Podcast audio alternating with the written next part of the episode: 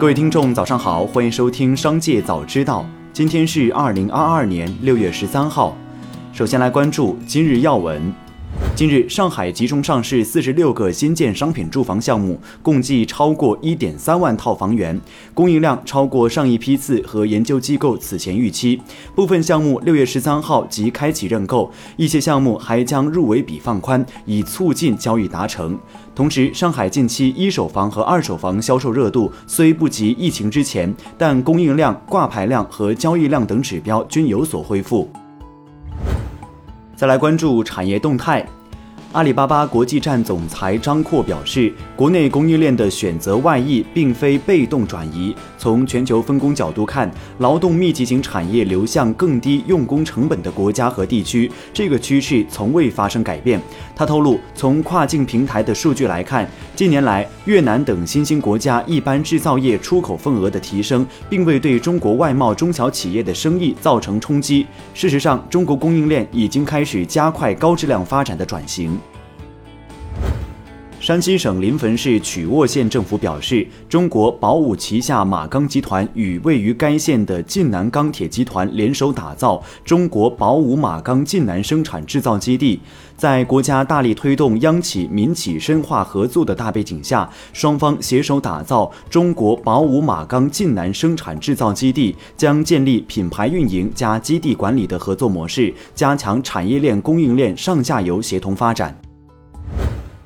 位于俄罗斯首都莫斯科以及周边十五家麦当劳门店将换成新品牌，并定于十二号重新开业。报道称，莫斯科和圣彼得堡多家门店已撤下麦当劳标志性的金拱门，准备安装新品牌标志。同时，俄罗斯麦当劳用户的手机软件更名为“我的汉堡”。不过，企业公关团队表示，这个名称只是暂时使用。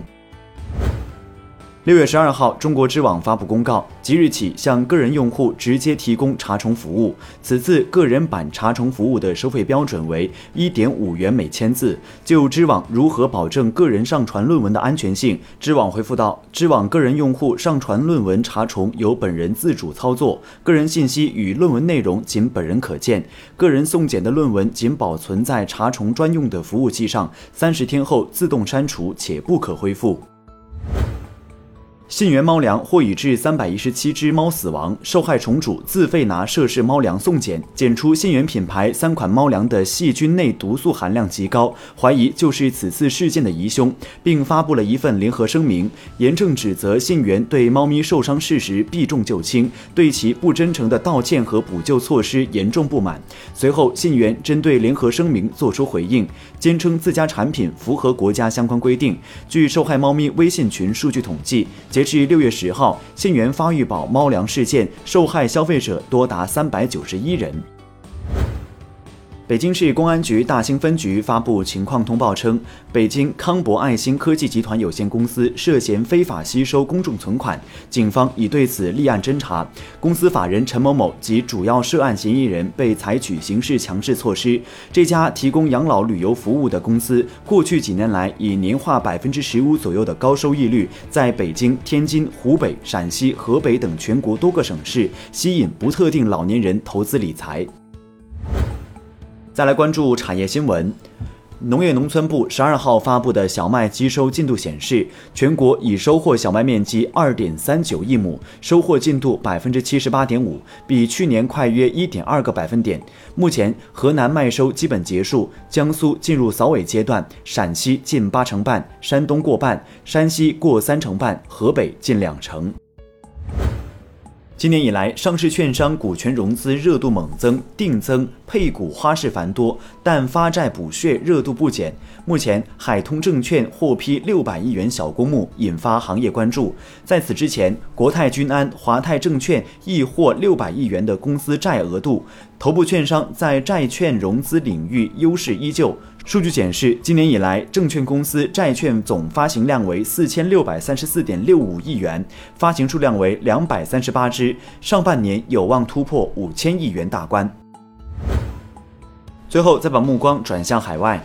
Facebook 母公司 Meta 正在调查首席运营官被称为 Facebook 二号人物的雪莉·桑德伯格。调查涉及对桑德伯格多年以来将 Facebook 资源用于个人事务的更广泛审查。稍早之前，桑德伯格在当地时间六月一号宣布将辞去 Meta 首席运营官一职。